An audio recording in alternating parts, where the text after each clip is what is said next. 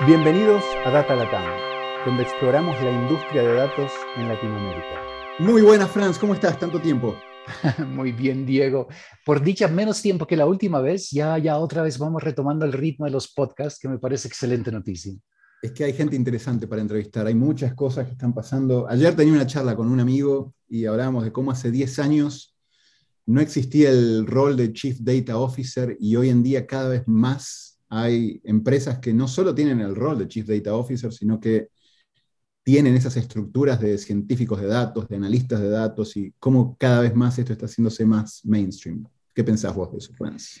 Mira, lo que yo em, estoy escuchando en, talleres, en, cosas que, que, hacemos, es que el encontrar la, forma de reclutar, de cómo perfilar, de, bueno, ciencia de datos, tenemos que hacer algo, es una decisión, pero después, ¿quiénes lo van a hacer? Tenemos que ponerlos en la casa, no en la casa, si es en la casa, ¿quiénes? ¿Cómo, qué perfiles tienen?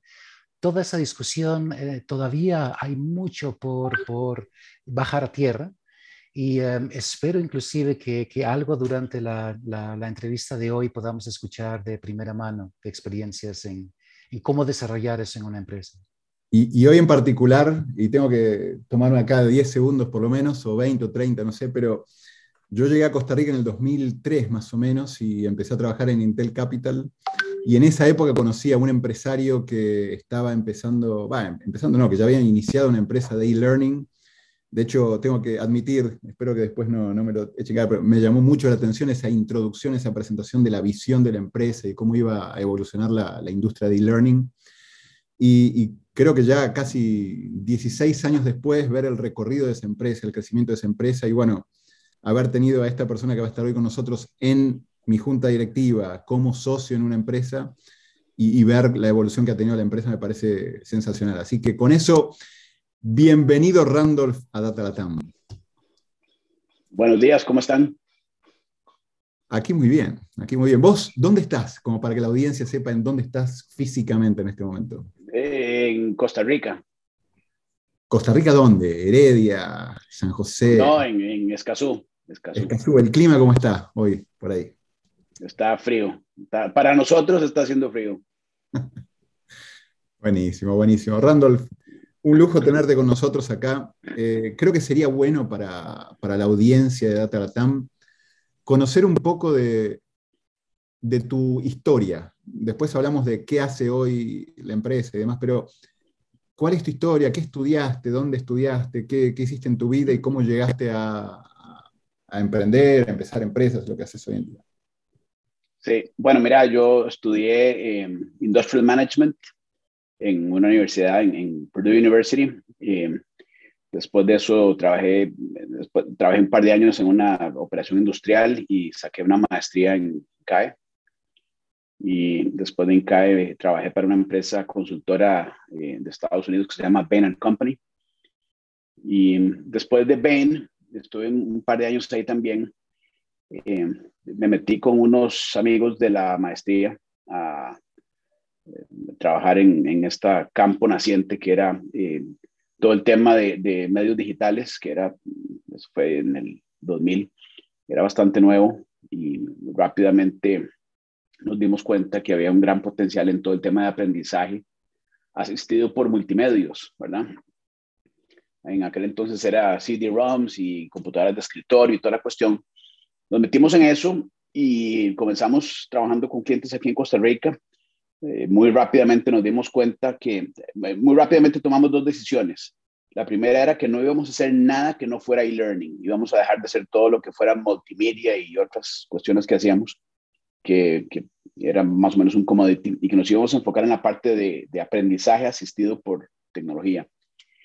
Y número dos, que por este enfoque que habíamos escogido, Costa Rica era un mercado muy pequeño y entonces teníamos que salir a, a llevar nuestras operaciones fuera de Costa Rica y comenzamos a crecer o abrir oficinas en Centroamérica, después en México eh, y después en otros lugares para precisamente llegar con esta tecnología de aprendizaje a las empresas multinacionales grandes que digamos que eran los clientes idóneos para esto. Y bueno, y eso fue hace ya más de 20 años y aquí estamos. Y, y ahora tal vez para pensar en el hoy, ¿no? Eh, ¿Qué es la empresa hoy? Eh, hablaste de lo que se fueron planteando y demás. Hoy en día, eh, ¿qué es ahora en cuanto a países en los que operan? ¿Qué tipo de negocios? ¿Qué tipo de proyectos? ¿Qué tipo de e-learning es el que hacen? Sí, bueno, este, es interesante porque, como te comenté, cuando comenzamos nuestra estrategia de crecimiento fue expandámonos físicamente fuera de Costa Rica. Eh, como ustedes sabrán, el mundo ya ha cambiado bastante y entonces ahora para crecer ya el, tema geográfico es irrelevante, ¿verdad? Entonces, eh, en los últimos, digamos, nuestra estrategia es crecer con, con, empresas multinacionales. Tenemos un portafolio de empresas multinacionales que atendemos eh, básicamente alrededor del mundo. Tenemos clientes globales que atendemos en, en, proyectos en, básicamente en todos los continentes, en 10 idiomas diferentes, eh, ayudándoles en, en, dos cosas, ¿verdad? En, la, eh, yo diría tres cosas. La primera es infraestructura. Nosotros les damos a las empresas la infraestructura tecnológica, desde, eh, servidores, seguridad, de firewalls, mantenimiento, para que mantengan ahí sus infraestructuras de aprendizaje virtual, sus universidades virtuales. lo segundo, y, y, ahí, bueno, con todo lo que eso implica, regulaciones y protección de datos y regulaciones en Europa y en Estados Unidos y, todo lo que eso implica, ¿verdad? simplificamos la vida con eso. Lo segundo son servicios. Estas empresas eh, están en ese proceso de transformación digital y entonces ocupan agarrar eh, contenidos y conocimiento que ellos impartían eh, de forma presencial y ahora mucho más con la pandemia, ¿verdad? hasta cara a cara y ahora ocupan digitalizarlo y nosotros les ayudamos en ese proceso, nosotros les digitalizamos y les construimos eh, eso, eso es una parte ya de servicios. Entonces, lo primero es infraestructura, lo segundo son servicios. Y lo tercero es, y, ahí yo creo que está un poco asociado al tema de datos, eh, nosotros desde hace unos 15 años venimos desarrollando tecnología para desarrollar e-learning, ¿verdad? No, no somos usuarios de herramientas que compramos para desarrollo de learning, sino que nosotros mismos desarrollamos nuestra propia tecnología de desarrollo de learning, nuestras propias herramientas. Y hace unos 10 años, tal vez, eh, o 12 años, comenzamos a vender eso. creamos una división de la compañía en que se dedica a vender tecnología y eso se lo vendemos eh, a, las, a las, digamos, de esas empresas multinacionales que les comento, las más grandes, que tienen sus propias fábricas de desarrollo de learning, a esas empresas les vendemos nosotros la tecnología para que ellos hagan in-house eh, el e-learning y esas, digamos, los tres componentes de nuestro negocio. Interesantísimo. Así que infraestructura, servicios y tools para, para e-learning. ¿Y cómo fue cambiando? Eh, porque creo que la industria de e-learning eh, en alguna época, eh, todas las empresas siempre invirtieron en capacitación de su gente, creo, ¿no? Eh, o la gran mayoría tienen un presupuesto asignado para training, educación. Mucho era en, otras épocas los cursos presenciales. ¿cómo, ¿Cómo sentís que fue evolucionando la industria en general? Después nos metemos ya en, en el componente más de datos y demás, pero en general, en los últimos 15 años, ¿qué cambió? Sí, Mira, yo, creo que al principio el tema de e-learning era una novedad. Había empresas que querían innovar y que querían probar eh, esta tecnología. Era, era costosísimo, súper complicado de implementar, no había en la infraestructura. Se hacía con CD-ROMs. Eh, yo me recuerdo en esos momentos que nuestra, después de, los, después de los salarios y el alquiler, el tercer rubro más alto de nuestro PNL era eh, DHL porque teníamos que mandar estos CD-ROMs a un montón de países y, era carísimo y, en el CD-ROM iba el contenido.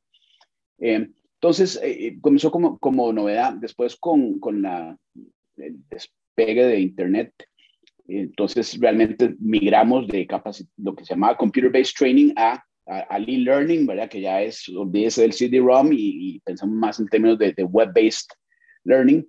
Eh, ahí yo creo que esto fue un enabler eh, increíble que hizo que la industria eh, despegara. hubo otro, otro digamos, componente y es un tema de buenas prácticas. llegamos a, digamos, en, la curva S, ¿verdad?, de adopción de tecnologías típica que vemos en todas las industrias. En ese momento que te estoy hablando que comenzamos, estábamos en la parte de abajo.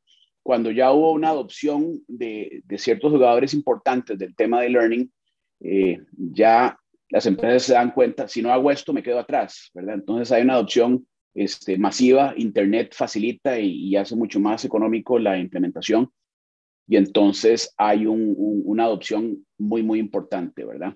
Y después viene una tercera etapa, eh, diría yo, en que se vuelve casi imprescindible. Ahora estamos en un momento en que o lo tenés o te estás quedando atrás. El 100% de las grandes empresas exitosas alrededor del mundo lo, lo, están usando y lo están usando de una forma eh, agresiva.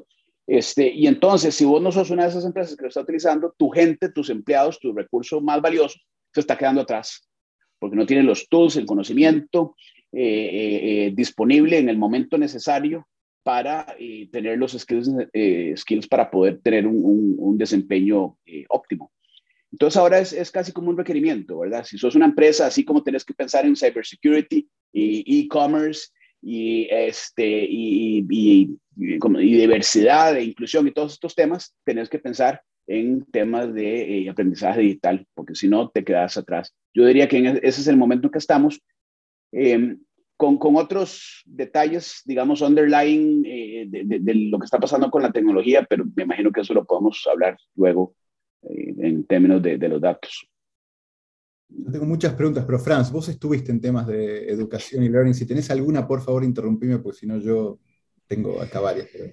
Mira, um, Randolph, cuando, cuando yo más o menos iba saliendo de ese tema, uh, algo que estaba tomando auge era, si recuerdo bien, uh, TINCAN. Entonces, uh, definiciones de, de, de, cómo recolectar datos y cómo recolectar esa multitud de señales que salen de estas plataformas de educación. Hizo clic, no hizo clic, entró, se fue.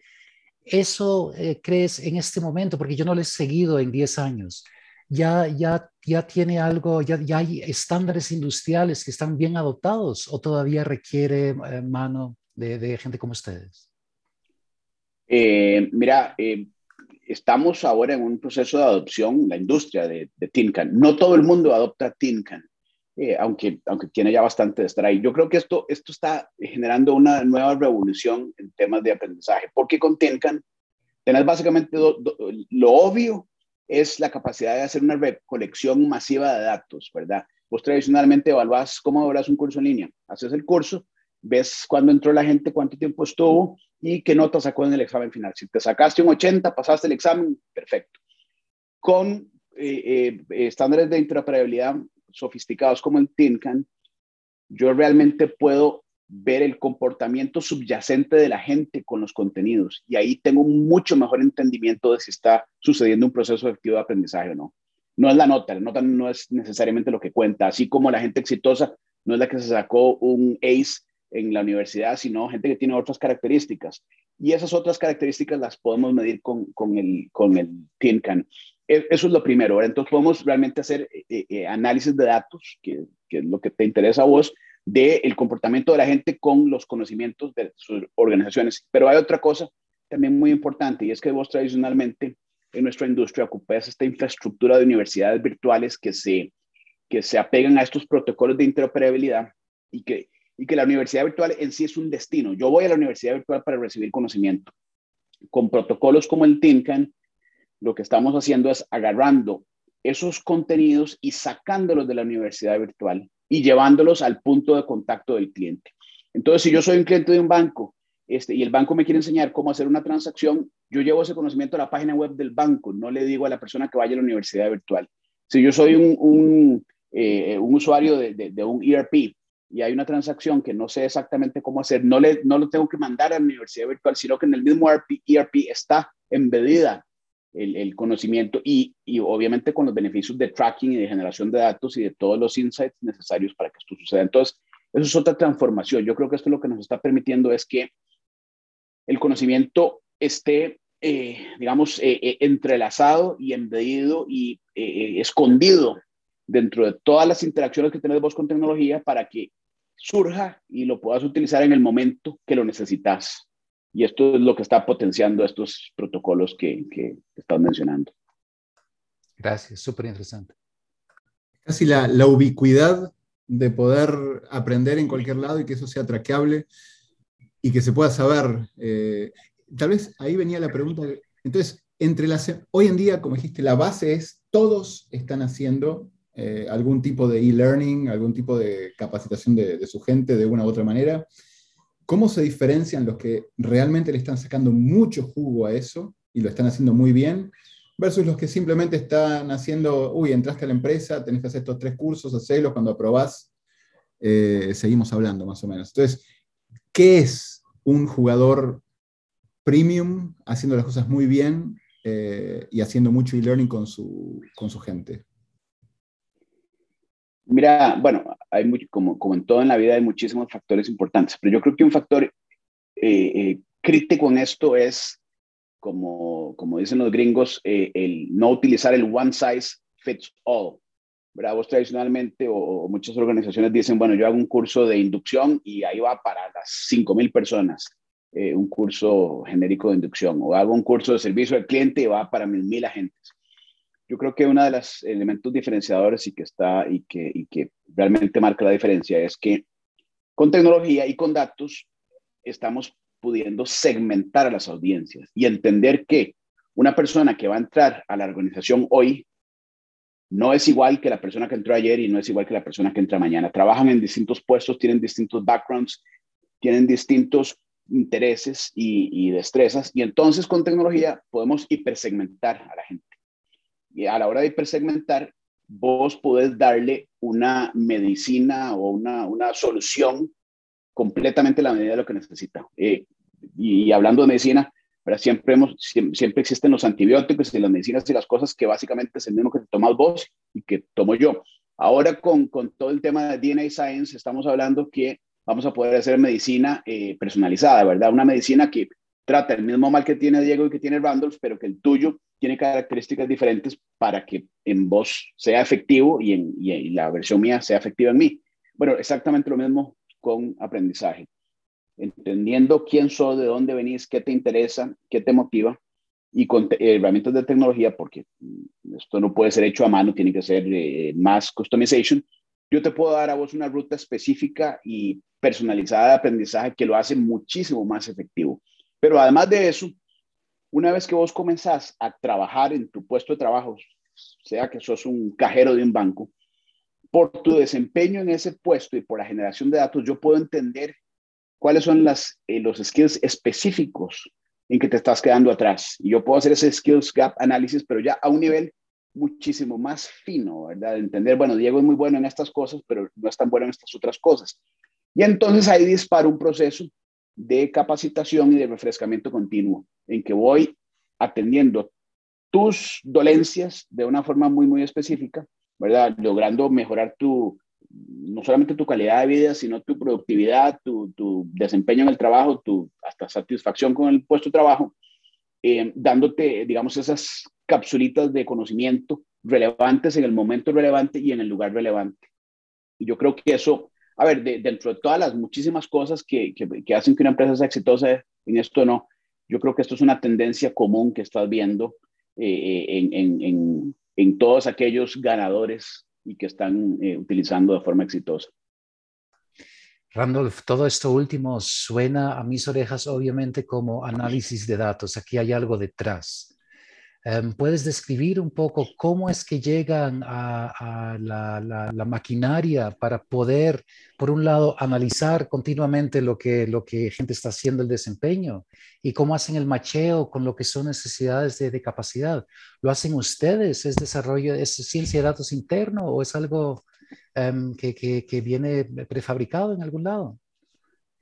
Eh, no, no, definitivamente no viene prefabricado y a ver, yo, yo no te voy a decir que estamos nosotros todavía en, una fase exploratoria de esto, ¿verdad? O sea, yo, yo, estoy seguro que desde el punto de vista de ciencia de datos hay, tenemos décadas de investigación y cosas que tenemos que hacer para, para llegar a, a, a, un potencial. Pero ve qué interesante. Este, por un lado, las herramientas que estamos utilizando, y, y, recordate que muchas de las herramientas de desarrollo, todas son eh, eh ingrown, son nuestras, ¿verdad? Entonces están hechas precisamente la medida de generación de una gran cantidad de datos, ¿verdad? Eso es lo primero. Yo, las herramientas mías tienen eh, eh, un bias a favor de generar una gran cantidad de datos para que me permita hacer lo que, lo que te voy a decir que hacemos. E, entonces, lo primero. Lo segundo, los, lo que mencionas de estándares de interoperabilidad que nos permiten, em, digamos, generar, eh, eh, digamos, recopilar datos y tener data streams de distintos lugares, no solamente de la universidad virtual de forma tradicional. Entonces, ahí tenés una gran cantidad de datos. Después, esto lo combinamos con datos de otras partes. Por ejemplo, en, en procesos de capacitación para vendedores, generamos datos de eh, que, no vienen del sistema nuestro, que vienen del, del, CRM del cliente. Entonces, vemos eh, qué está vendiendo la gente, qué productos, cuál es la rentabilidad, la estacionalidad. Este, eh, hacemos clusterización para entender, ok, los, dentro de los parámetros de rentabilidad, qué es lo que está haciendo el grupo de gente más rentable, qué está haciendo el grupo que tiene más volumen, qué está haciendo el, la gente que está creciendo más. Y entonces ahí encontramos patrones. Y eso cosas. Primero, este, generar grupos.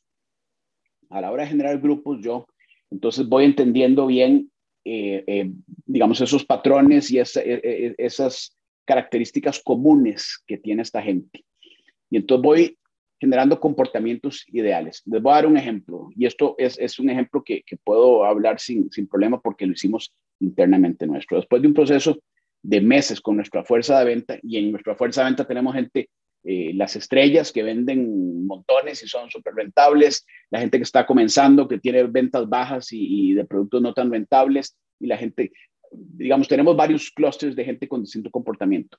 Como resultado de ver qué hacían, cuándo lo hacían, qué productos vendían y qué productos eh, eran más rentables, la combinación de los datos del CRM con los datos nuestros de capacitación, nos dimos cuenta que había ciertos que no podíamos capacitar a todo el mundo igual sino que había personas entrando en la compañía que teníamos que desarrollar muchísimo más en conocimiento de producto. Gente que estaba en un nivel intermedio que teníamos que desarrollar muchísimo más, no conocimiento de producto porque ya lo tenían, sino conocimiento de técnicas ya más comerciales, más técnicas tradicionales de venta y de penetración de, cuentas. Y nos dimos cuenta que había un tercer grupo de gente que eran los, digamos, los all stars, en los cuales debíamos desarrollar otras capacidades, eran más soft skills y más eh, conducentes a, potencializar la capacidad de ellos de hacer networking, por ejemplo, a muy, muy alto nivel para, ver esas cuentas y hacerlas todavía más importantes. Entonces, en un proceso interno, ¿verdad? Este, nuestro de unos cuantos meses, generamos tres programas de capacitación diferentes para tres grupos de vendedores diferentes, donde antes era simplemente un grupo que era igual para todo el mundo. Y eso lo que hizo fue, digamos, aumentar significativamente los resultados y la productividad de cada uno de esos grupos en las áreas que era necesario y que habíamos determinado que, que era necesario. Este, entonces, ¿cómo lo hacemos, Franz? Eh, combinación de datos internos que generamos de la plataforma y de, eh, de, datos que vamos generando de, otros, de, de otras plataformas, del ERP, del CRM, de, inclusive de, de, Net Promoter Scores y encuestas que le hacemos a clientes, y todo eso lo íbamos combinando para poder perfilar bien a esos, a esos grupos de, vendedores. Estoy seguro que si hilamos más fino, eh, podemos encontrar muchísimo más cosas, ¿verdad? Eh, como te digo, es, es, es, son iniciativas que estamos, que tenemos ya unos cuantos años de tenerlas, pero que todavía son incipientes. Y tal vez ahí me quería meter, Randolph, en... A ver, cuando nos conocimos en, a fines del 2003 probablemente, eh, en tu empresa había un DBA y eso era lo que uno hacía en datos, ¿no? Tenías un sistema de desarrolladores, había un DBA, eso era datos. Tal vez había alguien de BI. Hoy en día eh, nos contaste todo lo que hay para hacer en la plataforma, algo interno. Entonces, en algún momento en el medio, Randolph por lo que vio, por lo que leyó, por lo que se fue dando cuenta, dijo, no, hay que hacer más en ciencia de datos. Entonces quisiera que cuentes un poco la historia de un empresario que entiende esa necesidad de datos, tanto para el producto como para lo interno, y qué hiciste, cómo armaste una estructura, cómo armaste una organización, qué tipo de proyectos, cómo los priorizan, en fin, ese camino desde darte cuenta hasta tener hoy un equipo eh, haciendo cosas en ciencia de datos. Bueno, eh, yo, creo que ahí eh, ahí, hicimos algo que ha sido muy importante para nosotros. Lo primero que nosotros decidimos es, o nos dimos cuenta es este tema de ciencia de datos es tan profundo, tan especializado y tan complejo que nosotros internamente, nosotros somos, no sé, somos 90 personas más o menos, no vamos a poder tener la especialización de gente y la sofisticación de gente necesaria para hacer esto. Es imposible, no, no, no tenemos la escala. Entonces, eh, comenzamos hace unos tres años en un proceso de eh, asociarnos y aliarnos con otras organizaciones especialistas en distintas cosas. Entonces, a ver, cosas que también no son, son non-core, ¿verdad? Pero todo el tema de la administración de los servidores de infraestructura ya no lo hacemos nosotros. Tenemos ahora gente de, organizaciones hiperespecializadas que nos administran eso. La optimización de las bases de datos, el tema de ciberseguridad, el tema de infraestructura, todo eso lo hemos ido outsourciando y hemos hecho, este, digamos, em, alianzas con organizaciones, a ver, y organizaciones grandes, todas, ¿verdad? No, no, ya nosotros no, nos ha ido mal trabajando con empresitas de nicho y esto, y entonces este, em, hemos ido, digamos, seleccionando jugadores importantes en cada una de estas áreas para que nos quiten de encima la preocupación del día a día del uptime y la generación de datos y la estabilidad de las plataformas. Eso es lo primero. Eso es lo que nos hace es que nos permite enfocar el talento nuestro en dos cosas. Eh, la primera es en trabajar estas herramientas nuestras de desarrollo para que cada vez tengan una mejor capacidad de generación de datos.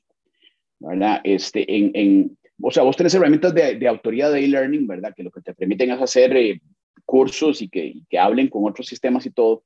Pero en la versión nuestra de estos, no solamente pueden hablar con estos otros sistemas, sino que además hay un énfasis súper agresivo en la recolección, en la generación de datos, ¿verdad? Porque con esos datos es lo que nos va a dar los insights necesarios y tenemos una capacidad de generación de datos que yo no he visto en otras herramientas, tal vez existen y, yo no lo he visto, pero del benchmark que hacemos nosotros no existe nada similar. Entonces, los recursos míos están muy, muy enfocados en la generación de esa, de esa, digamos, de ese edge de datos sobre otras tecnologías que existen en el mercado, número uno.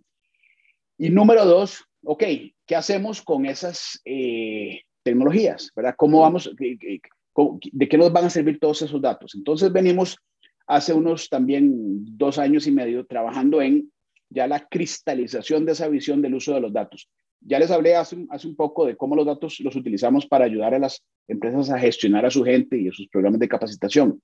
Pero el otro lado de los datos, que no les he hablado y es donde nosotros vemos el potencial para nuestra organización, es en que con esta generación de datos y con estas herramientas estamos llegando a un punto en el cual la tecnología está automatizando una parte muy importante de los procesos que antes eran hechos por un ser humano.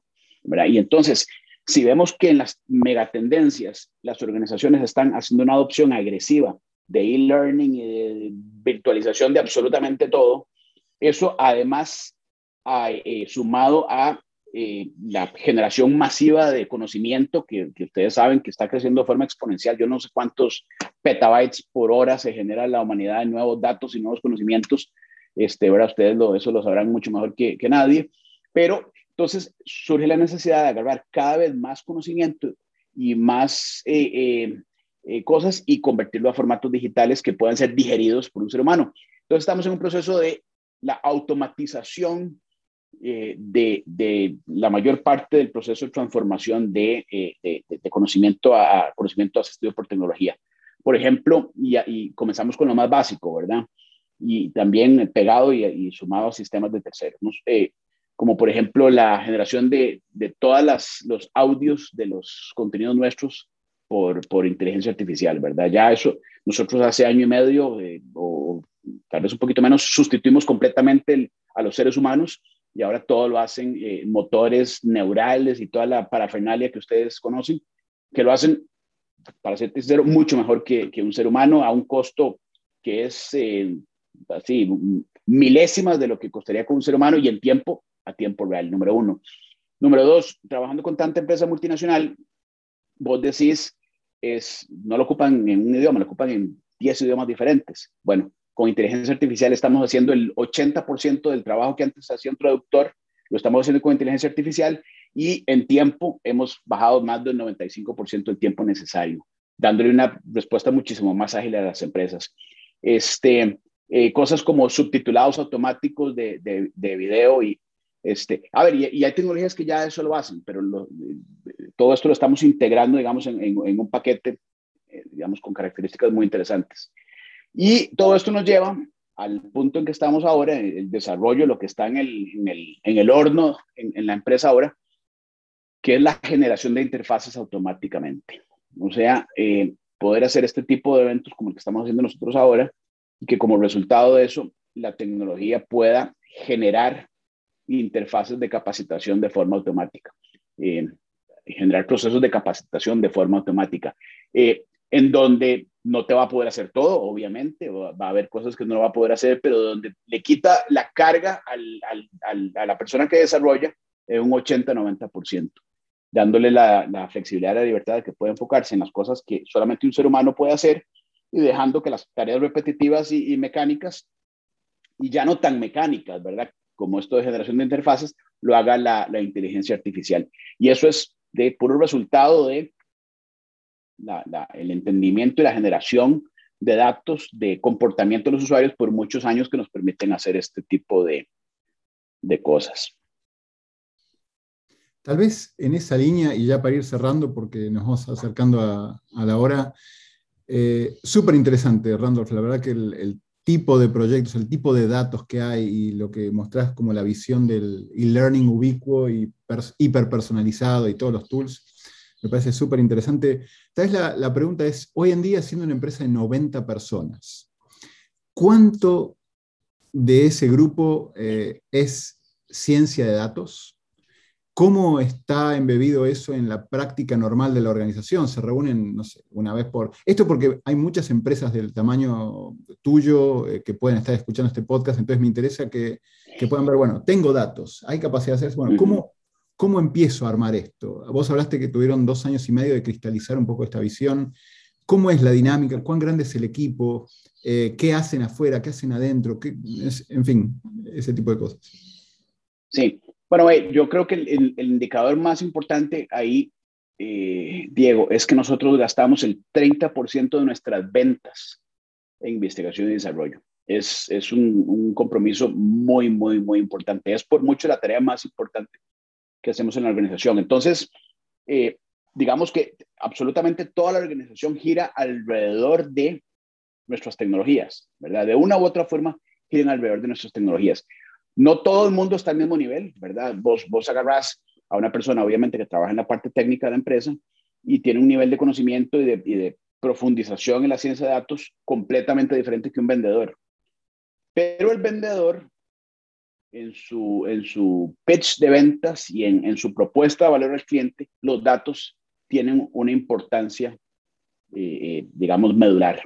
Entonces, los datos han transformado absolutamente toda la, la organización, ¿verdad? como te digo, es, es por mucho la, la, el, ítem del presupuesto más grande que tenemos y en la medida en que, y, y por varias razones. Número uno, eh, cuando estás trabajando en este tipo de cosas, es irrelevante si tenés 90 o si tenés 1000 personas. Estás generando propiedad intelectual y en la generación de propiedad intelectual el headcount ya no es tan importante. Lo importante son los breakthroughs y, el, y, y la capacidad, digamos, de generar eh, eh, eh, prácticas o herramientas eh, que, sean, digamos, espectaculares. Ahí es donde va el, proceso de escalabilidad, ¿verdad? Si, si, yo siento que si vos venís y volvemos a hacer esto dentro de cinco años, la parte de tecnología, que ahora más o menos es la mitad de la empresa nuestra, va a terminar siendo el 90% y, y, los servicios van a terminar siendo simplemente un enabler de la implementación de tecnología.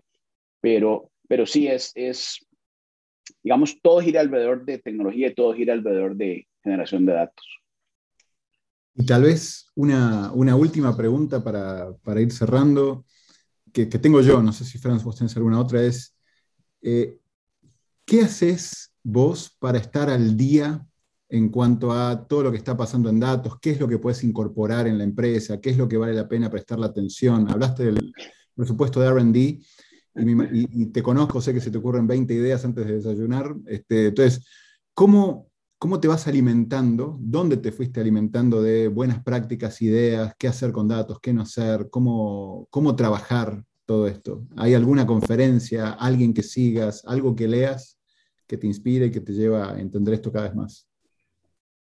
Eh, mira, eh, a ver, lo primero que te tendría que decir es que yo creo que importantísimo es que estoy rodeado con gente que sabe muchísimo más, que realmente sabe de datos. Yo no, yo no sé nada de datos, que sabe realmente de datos y que eh, em, hemos ido creando esta cultura de, ¿verdad? de innovación y de, probar y experimentar y, cometer errores. Pero entonces he tenido la suerte de poder rodearme de gente que, que sabe del tema, ¿verdad? Y entonces ellos eh, son, digamos, tienen un rol muy, muy importante en definir hacia dónde vamos. Lo primero. Lo segundo, digamos, a nivel personal, eh, del, yo no te puedo decir que ustedes, ustedes saben de datos, yo, yo, yo no sé de datos, pero, este, digamos, a ver, ¿qué te digo? voy a las conferencias de Singularity University, este, estoy suscrito a un montón de, de blogs y de cadenas de, de, de ¿verdad? Que, que, hablan de datos y de, de todo esto.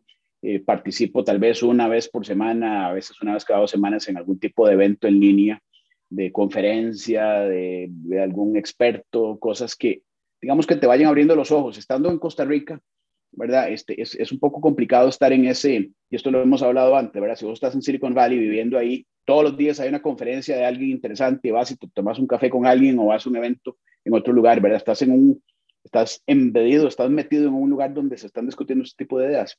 En Latinoamérica no es así, eh, cuesta muchísimo más. Entonces vos tenés que estar en esos eventos, pero de forma eh, remota, virtual. Tenés que estar metido en eso y estar escuchando. Tal vez no vas a poder tomarte el café cara a cara con la persona, pero sí puedes sentarte y conversar eh, y, de, forma virtual y entender qué está pasando. Es, es fundamental eso, mantenerse actualizado.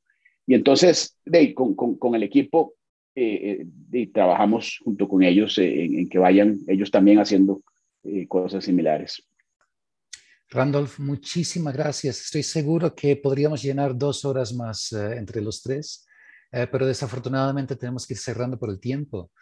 Eh, muchas gracias por, por compartirlo, tu, tu, experiencia y tu, tu visión. Em, si alguien está escuchando y quiere saber más sobre qué es e-learning, quizás es un tema que le interesa, ¿cuál es un sitio que le recomendarías ir? El mejor sitio es www.aura .cr. Fantástico. Este, ahí, ahí no, no, no es por hacerme eh, marketing, pero el blog nuestro, métanse al blog. Si quieren, no vean la página nuestra, pero métanse al blog. El blog nuestro es de los, de los blogs importantes en, en, a nivel mundial en generación de contenidos, todo súper asociado a, a, e-learning y, y, el rol de los datos. Y ahí va a encontrar un, un, una combinación muy interesante de artículos y de perspectivas. Fantástico, Randolph. Muchísimas gracias. Y espero que volvamos a repetir esto en, eh, en, algún tiempo para ver cómo, cómo siguió desarrollándose. Un lujo. Muchas gracias a ustedes. Muchas gracias a ustedes por la invitación. Gracias, Randolph. Hasta luego. Gracias por acompañarnos en nuestra exploración del mundo de ciencia de datos en este Data Latam Podcast. Cada dos semanas encontrarás un nuevo episodio en datalatam.com o iTunes. Si te gustó este podcast, déjanos comentarios en Facebook.